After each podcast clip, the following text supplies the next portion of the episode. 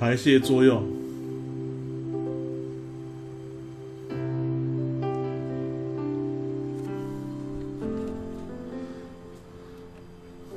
来，排泄这个词哦，我们在这边呢，帮各位做一个比较明确的定义哦。在之前呢，我们有提到说，像我们吃了这个食物之后呢，食物进到消化系统之后，啊，那有些大分子的食物就被分解，然后在小肠被吸收，但是还是有些成分呢是不能被处理的，最后就会啊残留下来，从大肠的末端，也就是肛门呢排出。那那个事件呢，我们把它叫做排遗。那一是把东西排出体外，那为什么那个事件叫做排遗呢？因为我们说那些食物残渣只是你没有使用到的啊，然后呢不是你自己制造的废物，而是剩余下来的残留物，一些遗留物，所以排出遗留物那个叫做排遗。那什么才叫真正的排泄呢？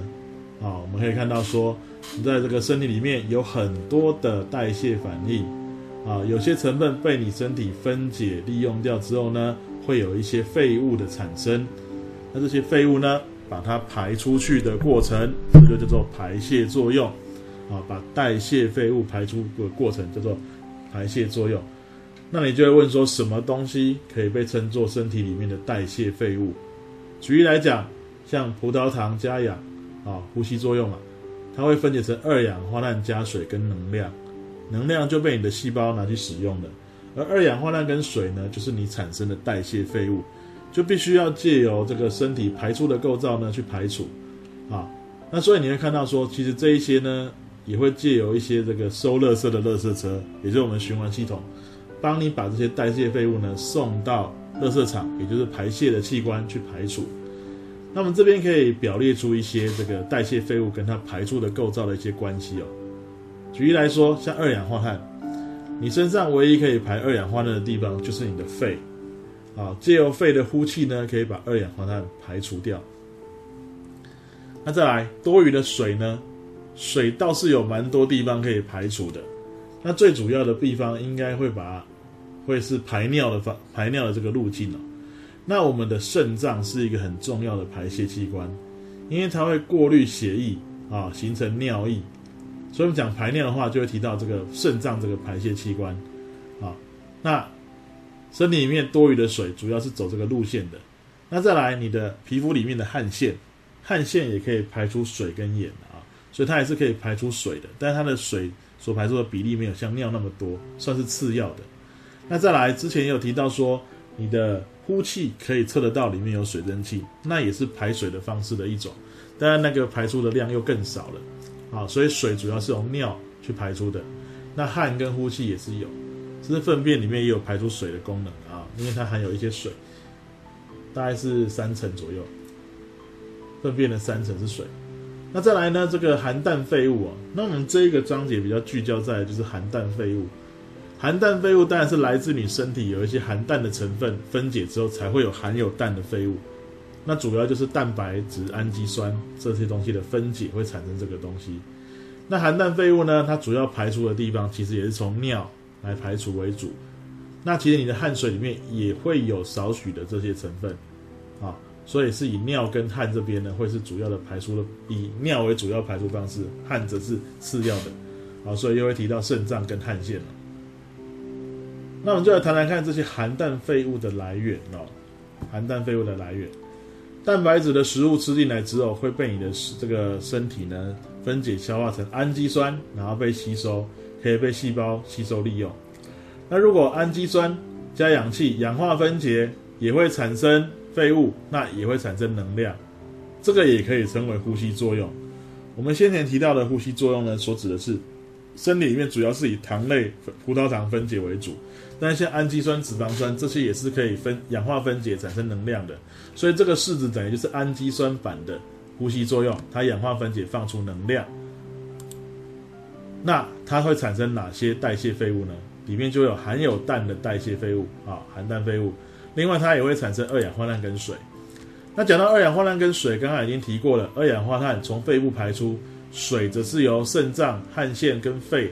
都可以有排出的这个路线，主要是尿啊，主要是肾脏的部分哦。那我们再来细谈一下含氮废物的排出方式。像这个含氮废物呢，最初所产生的是一种叫做氨的含氮废物，它的化学式叫 NH 三。到学完理化之后，你会更清楚，这个东西的毒性算是比较强的哦，并不是所有生物的身体都能够忍受的，所以有些生物就必须要把毒性强的氨再做一些转换，变成毒性比较弱的成分，像是尿素或是尿酸。以人类为例哦。像人类的这个氨基酸氧化分解之后会产生氨，那我们会在肝脏哦，肝脏是我们身体里面很重要的一个解毒器官，它会把一些毒性强的东西转成毒性比较弱的东西，我们会把它转成尿素这种形式。当然了，这个转换要付出点代价，就是要花一点能量来达成。那尿素是我们身体可以忍受的一个形式，但是累积多了还是会有毒性的啊，所以它带去排泄的器官去排除。那它就会顺着血液呢，然后呢，一这个到达肾脏那边的时候，就会过滤形成尿液，从尿的方式来去排出。那另外，你的汗水里面也会有少量的尿素的排出，啊，大概是这样。那除了尿素之外，还有没有其他的形式？其实有，我们把动物的三种主要的含氮废物做一个比较，有毒性最强的氨，好，再来呢，第二名是尿素。那还有一个毒性更弱的是叫做尿酸，啊，那我们想一下，这个毒性呢有强有弱，那相对的，它需要排出的时候需要的水的量就有多少的差别？一个简单的道理啊，毒性很强的东西，你是要用大量的水来稀释，所以什么样的生物可以忍受毒性强的氨呢？其实不是它很厉害，是因为它周边可能有很多的水。所以，当它产生的氨的时候，能够很快速的就把它排到周边的水去了。所以，有些水生的生物或在水中的单细胞生物，或或者像鱼类，或者像两生类的幼体，像蝌蚪这一类的，它们都可在细胞代谢产生氨之后呢，就很快的就从它的体表或者细胞膜就扩散，把这一些氨排出它的细胞之外，排出它的体外了。像草履虫就直接把氨直接扩散作用就排出体外了。鱼类呢，则可以借由鳃，啊，它那个鳃呢，水流过的时候，不但有呼吸的的功能，其实也有排出氨的功能哦。好，所以说呢，主要是这个类型需要比较多的水来排出的，那可以直接排氨。那像我们陆上的动物，以哺乳类为主的话，还有两生类的成体，像蛙类啊，这一些呢，我们主要是排尿素。我刚刚说的，我们身体会先把氨转成尿素，再来排除。那转成尿素之后，因为毒性没那么强了，所以需要排出的水呢就没那么多。那尿素主要就是混在尿液里面去排出啊，像哺乳类为主，两生类整体也是。那再来，毒性最弱的尿酸，相对的它就需水量最少了，因为它毒性很弱嘛，甚至会以结晶的形式就直接混在粪便之中。但是呢，你要把氨变成尿酸，当然需要的能量一定是更多啊。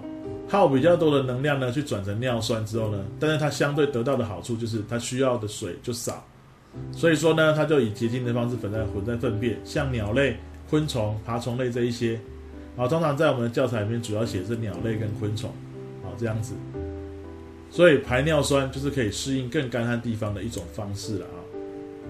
好，所以最后做个总整理，能够排氨的呢。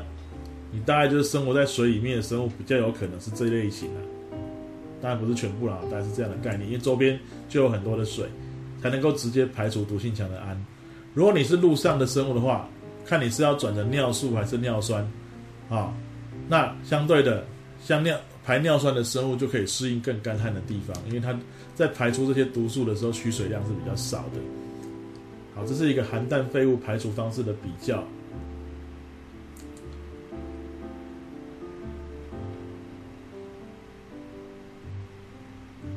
啊，那接下来我们当然就聚焦到我们人体身上了。我刚刚有说到，人是把氨变成尿素，那能够做这件事情的器官呢是肝脏。那转成尿素之后，才随着血液送到肾脏那边过滤，才会形成尿液。所以我们可以把它画成一个示意图哦，来从刚刚到现在把它连接起来。人类是哺乳类动物，我们主要排的形式是尿素的形式。首先一开始，你身上的细胞。把蛋白质先分解成氨基酸之后呢，让你细胞使用了。啊，然后呢，这个氨基酸氧化分解之后产生的一开始的废物还是氨，毒性很强。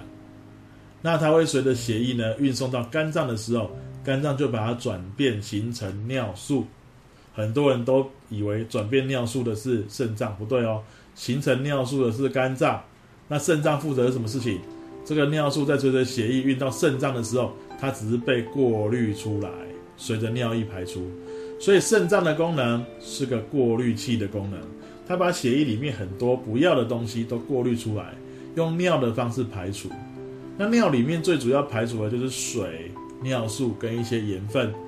好，所以说你身体主要排水跟排尿素都是靠尿液来完成的。所以肾脏是很重要的过滤器。好啦，肾脏在哪里？肾脏俗称就叫邮寄腰子哦，就在你的腰部那边，在你的身体的背侧、脊椎的两侧啊。它的形状长这样啊，肾脏的形状。那它呢，这个肾这有血管进入肾脏的血管叫肾动脉。它会带着那些需要过滤的水啊、尿素啊、盐分过来，经过肾脏这个过滤器之后，出来的血管叫肾静脉啊。这个肾静脉准备要回流到心脏了，这时候多余的水、尿素、盐分可能就被滤掉了一大部分了，所以等于就就是一个比较干净的血流就会流出来了。那被滤出来的那一些脏东西呢，就会顺着一个叫做输尿管的构造呢，左边右边都有各一条，输尿管就会把这些滤出来的尿液呢收集。往下带，带到一个肌肉构成的囊袋的构造，这个构造叫做膀胱。那膀胱本身来讲的话呢，它如果里面水这这个累积的量多的时候呢，它就会胀起来。那这个胀起来的拉扯的张力呢，就会刺激啊你的你的这个神经系统啊，你的中枢，让你产生想要尿尿的感觉啊，然后呢，你就会想要去上厕所。那你当然可以刻意的憋尿，其实在这个这个出口的地方呢是有括约肌的构造，其实你是可以去刻意的去忍它的，不过呢也只能有个限度而已啊，因为如果长期去憋尿的时候，膀胱其实不会因为这样子呢就停止过滤了，血还是不断的流过肾脏，滤出来的尿液还是一直累积一直累积，所以膀胱越胀越大，越胀越大。你长期这样累积之后呢，这个毒素的量会很多，可能会造成尿毒症。那膀胱也会因为长期这样拉扯，可能会发炎、受伤等等等，容易造成感染了。好，那最后呢，如果当你要解放的话呢，括约肌松开之后呢，哎，这个尿液就会从膀胱排出，从尿道排出，啊，从尿尿道排出体外这样子。那另外一题哦，尿液里面主要成分是水，大概九成多是水，大概有两三趴左右是尿素，啊，那盐分的部分则是少一点，但也是有一定的成一定的这个量啊。那汗汗水，我们的汗腺分泌出来的汗液呢，其实里面的成分跟也是有这些东西，只是尿素的比例更低一点啊，盐的部分可能再多一点，尿尿素的地方会少一点。那其实我们的汗水主要是用来调节体温用的，但是它也同时具有这个排泄的功能啊，让各位知道一下，汗水是水、尿素跟盐，所以有些人这个衣服哦，这个流汗之后呢。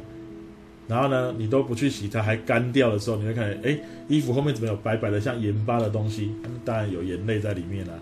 然后有些人呢，这个身上那个流汗之后味道很味道很重，甚至有尿的味道，那也很正常，因为里面有尿素哦。好，大概是这样。那我们整个肾脏的这个剖面呢，你也可以看一下课本的示意图哦。啊，肾动脉带进来，然后呢过滤之后，回到里面微血管过滤之后呢。然后回收出来是肾静脉，而肾脏里面有很多很多的小单位，它会负责做这个过滤的工作，最后把过滤出来尿液导到输尿管排出。好，大概是这样。那另外你可能最常听到一个问题哦，就是说，哎，流过某个构造之后，那个流入那个构造的动脉跟静脉有哪些成分会发生改变？那么思考一下，肾动脉跟肾静脉。肾动脉是进入到肾脏，肾静脉是离开肾脏。经过肾脏的时候，血液里面的成分有什么变化？先问你氧气跟二氧化碳好了。问这两个主要谈的就是呼吸的概念嘛？请问你这两种气体流过肾脏之后，到底有什么变化？像这种问题，不要想的太复杂，你就想想看，到底这一个器官，这个这个位置，到底在做什么事情？肾脏是一也是一堆活的细胞构成的器官嘛？那它需不需要呼吸？需不需要消耗氧气？会啊。会不会产生二氧化碳？会啊。而且过滤这一些这个尿液的过程中，也是需要能量的。所以当然，你带来的氧气会被肾脏的细胞消耗掉，二氧化碳肾脏的细胞会制造出来。所以当你血流过它流过肾脏的时候，氧气会变少，二氧化碳会变多。所以出来的肾静脉氧气含量会变少，二氧化碳会变多。基本上呢，你全身上下的器官或组织只有一个地方会不一样，流过哪里会氧气变多，二氧化碳变少，只有流过肺泡的时候。因为肺脏是一个氧气的补充站，二氧化碳的排除站。除了肺之外的地方，都是符合这个刚刚的概念。因为你其他身上的这一些组织器官，这一些都是会需要呼吸的，所以他们都会消耗氧气，产生二氧化碳。好了，再来，养分会不会变多？你只要想想看，这个地方会制造养分吗？会吸收养分吗？没有啊，那怎么可能流过它养分会变多？可能还会因为它需要养分当原料来呼吸作用，它养分应该是变少的吧？好，所以养分会变少。尿素嘞？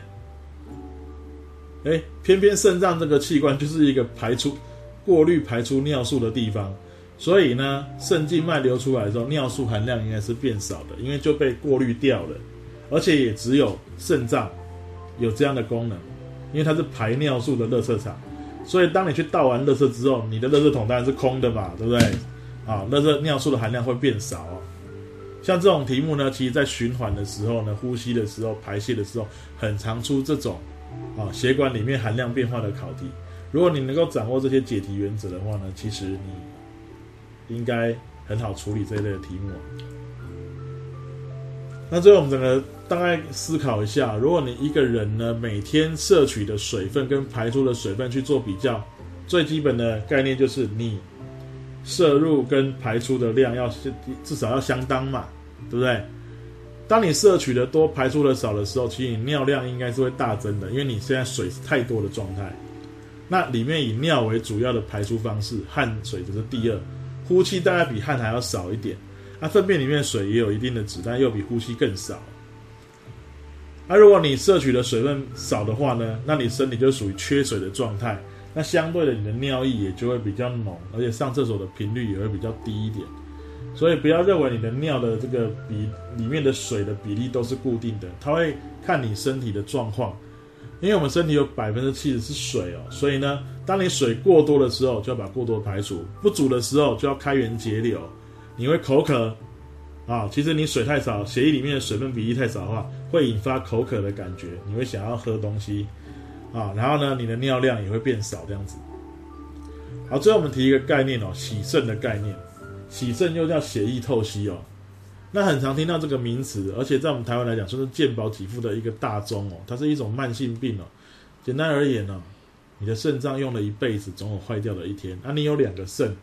如果你那平常操劳过度的话，或者你本身体质的问题的话呢，肾脏就是比较容易故障了，已经报销了，在没有办法换成新的之下呢，有一个方法，就是利用一台机器洗肾机，也就是又称血液透析仪，它是借由把血液导出体外，经过这个机器，它有一些透析的膜跟一些特殊的透析液，它就可以进行这些。代谢废物的一个过滤，那过滤干净之后，再把干净的血导回你的体内，啊，大概是这样的一个运作方式。这个叫血液透析，俗称叫洗肾，不是真的把洗肾脏拿出来洗一洗，洗把肾脏洗干净，又不是要拿来煮啊，对不对？所以它主要是替代肾脏的功能，过滤血液的功能。那当然，你一次把血导出体外，导很多出来的话，你就丧命了。所以它是需要哦一定的流量带出来过滤，再。再把它注回去，这样子，所以通常每一次洗肾大概要半天左右的时间，那一个礼拜可能每隔两到三天就要洗一次哦。那你另外也要注意一下你的饮食，啊，因为饮食的话呢，如果含蛋像蛋白质类的食物的话，就要注意一下，啊，因为含氮废物相对也会制造比较多，啊，因为蛋白质分解会产生含氮含氮的废物，所以这个就饮食也要控制哦。那另外还有一招叫腹膜透析哦，就是利用你的腹膜，然后再加上透析液呢来做类似这个洗肾的功能的取代啊。那腹膜透析的一个好处是，它可以在家自己操作，可是它的透析的能力呢是比那个到那个洗肾中心用血液透析来的差。可是它的好处就是你自己可以操作，所以你不用每两三天就被困在那个洗肾中心半天左右的时间。但你变成说你一天要操作好几次这样子，那有些人会不喜欢这样啊，会选取你适合的方式啊。有些人只是初期是用腹膜透析，后来才用血液透析。当然，最好的状况就是好好的保养好你的肾脏啊，不要走到这个地步，因为开始洗肾之后就要一直洗下去。不过这样至少说你的生活品质可以维持住了啊。好，有兴趣的同学可以去 Google 一下血液透析跟腹膜透析这一些关键字啊。